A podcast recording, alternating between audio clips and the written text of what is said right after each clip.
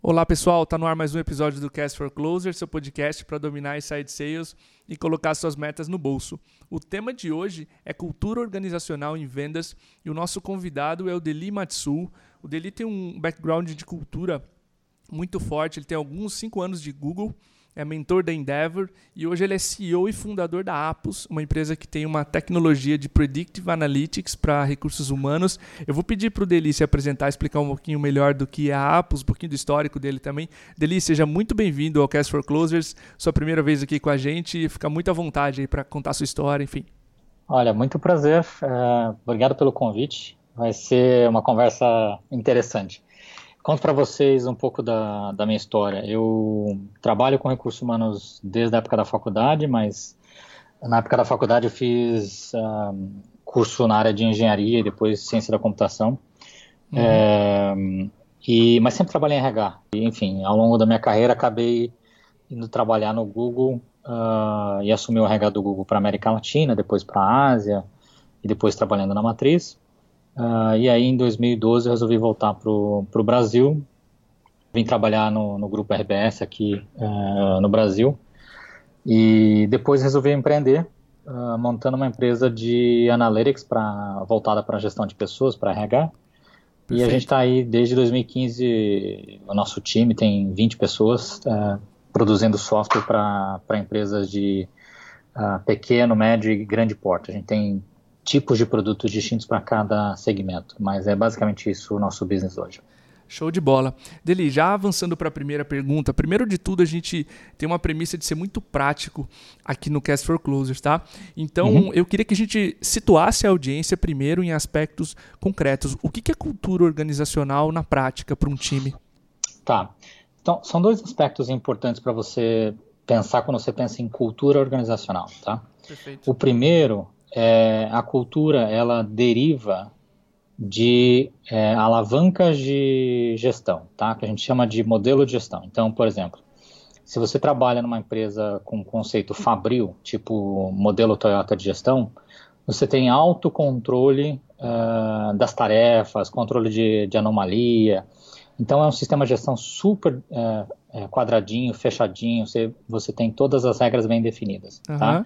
Esse é um modelo que privilegia repetição, porque você controla tudo para garantir que a repetição é perfeita. O modelo de gestão de inovação, que é, por exemplo, o que o Google usa, é um modelo muito mais aberto. Não tem meta tão, tão definida, você tem muito mais liberdade para criar, para errar, e isso não penaliza a tua carreira.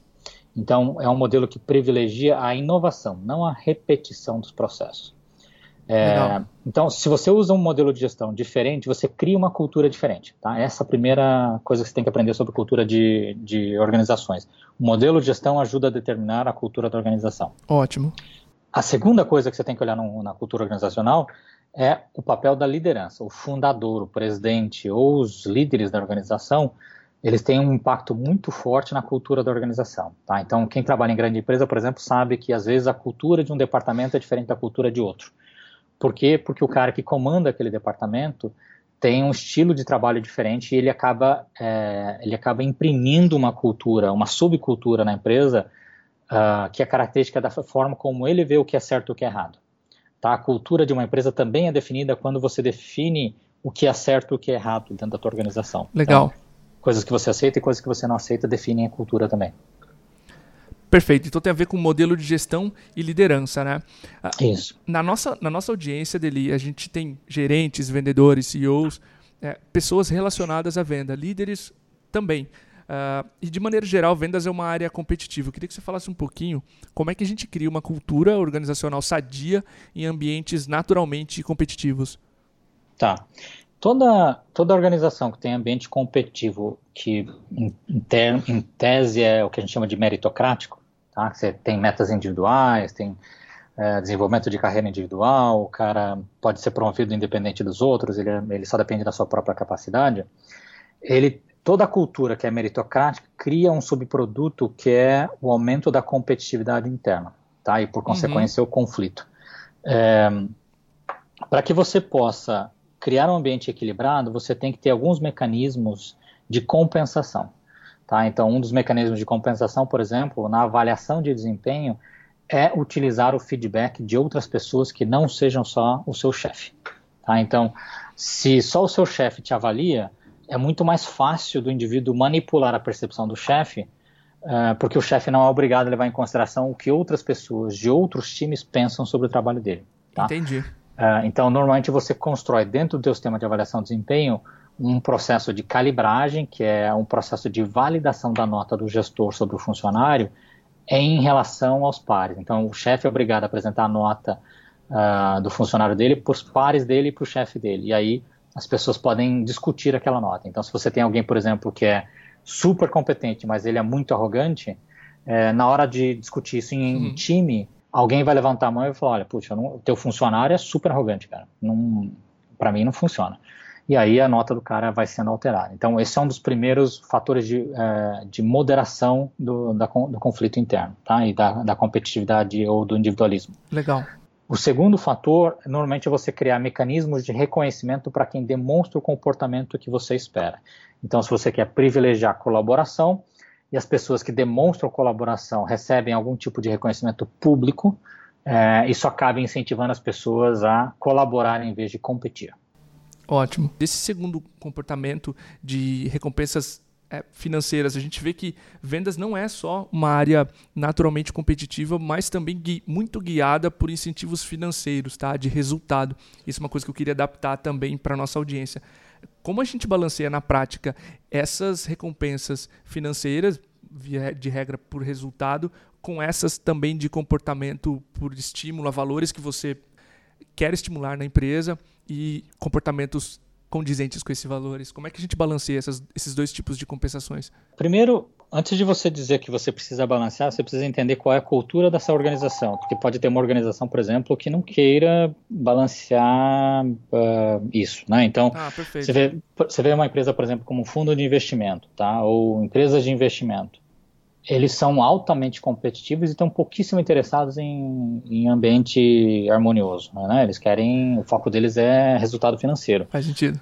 Então, não necessariamente você quer balancear, tá? mas se você quiser balancear por uma questão de cultura da empresa, ou enfim, você, você acha que é mais legal ter uma cultura uh, mais balanceada, aí é importante que os mecanismos de desenvolvimento, não estou falando de remuneração, tá? Uma coisa é eu te pagar comissão de venda. Beleza. Outra coisa é eu te promover. Então, a promoção, o reconhecimento do cara que é promovido, o reconhecimento do cara que recebe um incentivo uh, diferenciado de treinamento, etc., deveria ser em função de alguém que representa o papel equilibrado e não o papel desequilibrado. Perfeito. Tá? Uh, e uma coisa é o cara ser desequilibrado, outra coisa é o cara ser nocivo. Tá? Então, o cara que é muito competitivo, não necessariamente ele, ele é nocivo. O cara que é nocivo é o cara que quer derrubar os outros, ou que cria impedimento para os outros, ou que adoece a equipe porque ele é, é problemático. Esse cara, você, esse cara você tem que desligar, não dá para você tolerar. Então você tem que tomar cuidado de achar o ponto entre até quando você tolera e, e a partir de quando você não tolera mais. Então, lembra que eu falei que, que o líder da organização é o cara que define a cultura? Sim. Na hora sim. que ele define o que, que ele aceita, o que, que ele não aceita, ele está definindo a cultura daquele time. Entendeu? Legal, entendi. A, a, minha próxima pergunta tem a ver justamente com a liderança. Eu estava lendo um post do, do Jim Keenan, que a gente até te, entrevistou aqui no, no Castor Closers, e ele comenta que ele tinha um time com alta performance, eles estavam super bem, bem comissionados, uh, batendo meta todos os meses, e ele tinha um outro time liderado por uma outra menina que estava uma performance bem baixa. E a saída da liderança, da alta gestão da empresa, foi trocar os líderes, colocar o, o Keenan no time que estava performando mal e a outra líder no time dele, que estava performando muito bem. E ele comenta que isso foi um, um erro absurdo, assim, é, da parte da gestão que acreditava que aquilo funcionaria. Ambos os times rejeitaram o estilo de liderança dos seus novos líderes. Eu queria que você comentasse um pouquinho uh, que boas práticas você recomenda para um líder que chega já num ambiente com uma cultura já estabelecida. Ele não criou, ele não contratou aquelas pessoas e aquela cultura já estava estabelecida. É, é importante é, que tem coisas assim, olha, você pode voltar para trás numa decisão dessa ou você pode fazer uma alteração porque você precisa dessa alteração de liderança, tá? Então, Legal. pega um exemplo onde um time está tendo um problema é, de performance, você troca a liderança e quer trocar a cultura junto. É, se o time resiste, o mais importante é que você identifique quem são as pessoas que você precisa substituir, que você faça isso rápido, tá? tá. Porque quanto mais você, quanto mais você vive o conflito, mais as pessoas sofrem. Todo mundo sofre, tá? Uhum. Sofre o líder, sofre, sofrem os liderados. Então, quando você identifica que você precisa mudar a cultura de um time, não é só por uma questão de capricho, mas você precisa mudar a cultura de um time, a mudança tem que ser rápida. Você tem que entrar e mudar tá? Agora, se você não necessariamente quer mudar a cultura do time, você só está mudando a liderança e muda o estilo, aí eu acho que a coisa tem que ser feita com calma, tá? Eu acho que você tem Perfeito. que é, você chegou num time que está produzindo bem, não tem problema, tá? Você assumiu um time novo, mas o time não tem nenhum problema de produção, de trabalho, de equilíbrio, etc. Cara, fica quieto. Uhum, entra, perfeito. entra, aprende, ouve, aprende como funciona, aprende a regra do time e aos poucos você vai trabalhando com isso mas não, não entra mudando, não entra impondo, porque você vai criar uma resistência natural. É super natural haver uma resistência com uma troca de liderança, assim como é super natural, por exemplo, quando alguém, um dos pares sobe a uma posição de liderança que, os, que as pessoas que eram né, pares comecem a resistir. Legal. Uh, isso é muito comum, tá? Então você tem que ter paciência, tem que trabalhar isso com calma. Uh, mas, de novo, são dois cenários, né? onde você precisa mudar e onde você não precisa mudar. Onde você não precisa mudar, fica quieto. Entra, a, aprende, observa, ouve as pessoas, quanto mais você ouvir, mais elas vão estar dispostas a te ouvir depois, tá? e aí abre, abre um canal de comunicação. Perfeito. Deli, um dos principais desafios que a gente tem em vendas, principalmente, é contratações. Essa é normalmente uma área que escala muito rápido, escala com o crescimento da empresa. É uma uhum. área que tem grande turnover naturalmente, tá? E é uma área onde a gente vai precisar também, pela rápida escala, de contratações uh, num nível acelerado. Como é que você ajudaria uma empresa? Que conselhos você daria para um líder que vai crescer um time rapidamente, mantendo a cultura e os aspectos que ele valoriza hoje num time menor que ele já tem? Essa é uma pergunta bem frequente, assim, tá? Em escala maior, assim, ah, como é que eu mantenho a cultura de um time que, que cresce rapidamente? Você não mantém, tá? Esse é o problema. Quanto, quanto mais rápido a empresa cresce, mais rápido a cultura cresce, porque é uma função do tamanho. Entendi. É muito fácil você controlar a cultura de uma empresa pequena e é muito difícil você controlar a cultura de um, de um organismo gigante, tá? Uh, o que você pode fazer é você tentar desenvolver a cultura na direção que você quer, usando conceitos básicos de gestão de cultura. Então, quais são os valores que a tua empresa observa, quais são os valores do, do presidente ou do fundador da empresa, é, e observar esses valores na, na, hora de contratar as pessoas. Aí você vai conseguir proteger o core da cultura, mas ela sempre vai mudar, ela vai variar um pouquinho, não drasticamente, mas ela vai variar um pouquinho. Então o máximo que você pode fazer é gerenciar essa, essa evolução. Então, num time menor, num time de vendas, quando você estiver contratando, porque você está crescendo, dedica tempo uhum. realmente entrevistando as pessoas, tá? Tem o extremo, o extremo de não fazer nada. É você perguntar para o cara o que, que você sabe fazer, o que, que você já fez na vida, quais foram os resultados que você atingiu. Você não pergunta nada de quem é o cara, de onde ele veio, por que, que ele faz as coisas, como ele quer crescer. Uhum. Uh, então você só faz a pergunta sobre qualificações operacionais ou técnicas. E tem um extremo lá do outro lado do, da, da, escala, que é o caso do Zuckerberg com a Sandberg. Sheryl Sandberg, que é a, é a CEO, CEO dele. Eles fizeram um processo de entrevista que levou, acho que quatro meses, cara. Caramba. Se entrevistando, conversando, batendo papo, fizeram inúmeras reuniões e tal, até que os dois falaram, tá bom, vai. Agora eu sei que eu conheço você, você me conhece. Dá pra gente tomar Sim. decisão, trabalhar junto. Legal. Tá? Eu não acho que tem que ser esse extremo, mas também não acho que pode ser o primeiro, né? Você não tá nem aí.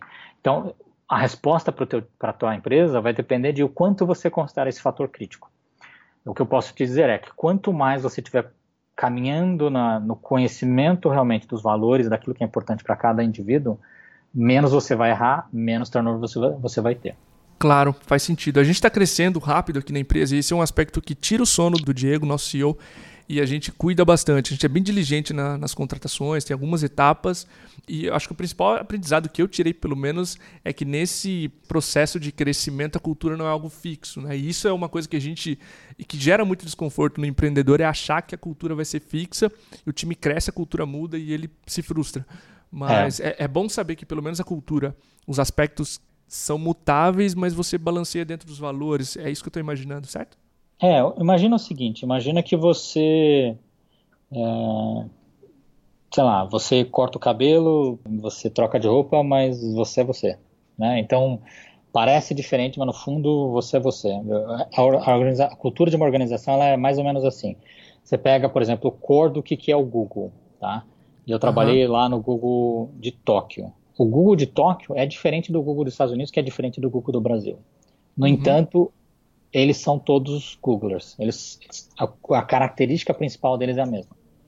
É, então, você vai, você vai ter flavors diferentes de um mesmo, de um mesmo produto. É, é isso que você vai fazer com a cultura. O importante é você garantir que a cultura, o core da cultura é o mesmo à medida que você cresce. Tá? Mas uh, não tem como você não, não sentir que a empresa está evoluindo. Faz parte da realidade. Hoje o Google tem uma cultura de, de trabalho, de gestão diferente de como foi quando eu comecei 10 anos atrás. Legal. Uh, no entanto, os core, né, velhos, os valores principais são os mesmos. Perfeito. Deli, além de todas essas dicas e, e, bons conselhos que tu deixou no episódio, para a gente finalizar, tem alguma outra recomendação, uma leitura, enfim, uma dica para nossa audiência a respeito desse tema de, de, cultura organizacional? Olha, puxa, tem um livro que eu gosto muito sobre cultura, que é que conta a história de como o Google foi construído, como a cultura do Google foi construída desde o comecinho. É, esse livro chama-se Como o Google Funciona. Ele é escrito pelo Eric Schmidt que era o CEO do Google e depois foi chairman da, do Google. Uh, cara, um livro extraordinário, conta todos, todos os detalhes de como a cultura do Google foi construída do zero, uh, e acho que vale a pena para todo mundo que tem interesse nesse assunto de cultura organizacional. Legal, Deli. Eu deixo o link também na descrição desse podcast, desse livro. Queria te agradecer pelo tempo que você despendeu aí para conversar com a nossa audiência sobre cultura. Esse é um tema que, que nos interessa muito. Ah, toda startup, toda empresa que está crescendo muito rápido precisa olhar bem para a cultura, principalmente times de vendas que são praticamente outros organismos, outra startup dentro da, da própria empresa. Então, obrigado por tirar novamente esse tempo com a gente e fica à vontade. Tá bom, foi um prazer e quando precisar, estou à disposição. Show de bola. Obrigado, um abraço. É isso aí, pessoal. Até o próximo episódio. Um grande abraço.